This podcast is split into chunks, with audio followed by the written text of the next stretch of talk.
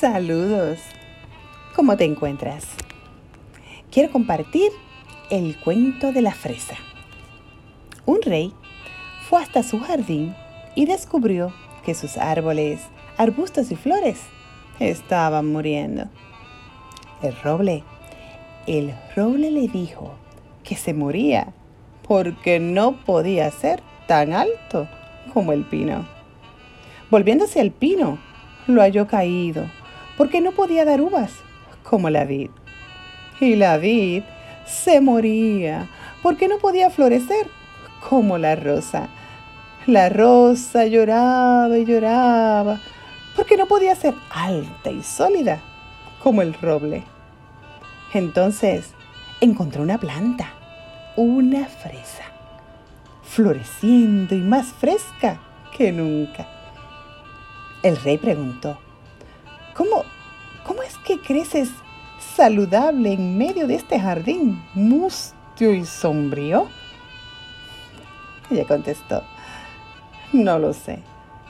Quizás, quizás sea, porque siempre supuse que cuando me plantaste querías fresas. Si hubieras querido un roble o una rosa, los habrías plantado. En aquel momento me dije, intentaré ser fresa de la mejor manera que pueda. ¿Sabes? Ahora, ahora es tu turno. Sí, tu turno. Estás aquí para contribuir con tu fragancia, tu esencia. Simplemente mírate. Dios te hizo único, única, excepcionalmente tú, con tus defectos y virtudes.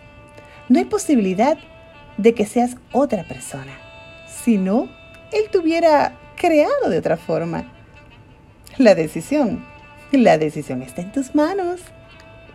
Puedes disfrutar el don de la vida y florecer amándote a ti mismo, tal cual eres, disfrutando y sacando el máximo provecho a los dones y talentos que Dios te dio. O de lo contrario, puedes marchitarte deseando ser siempre tal o cual persona y perder toda tu vida en ese estado. Dime, dime, ¿qué decides? ¿Ser fresa? ¿O continuar anhelando lo que no eres? Medita en eso. Feliz día. Bendiciones.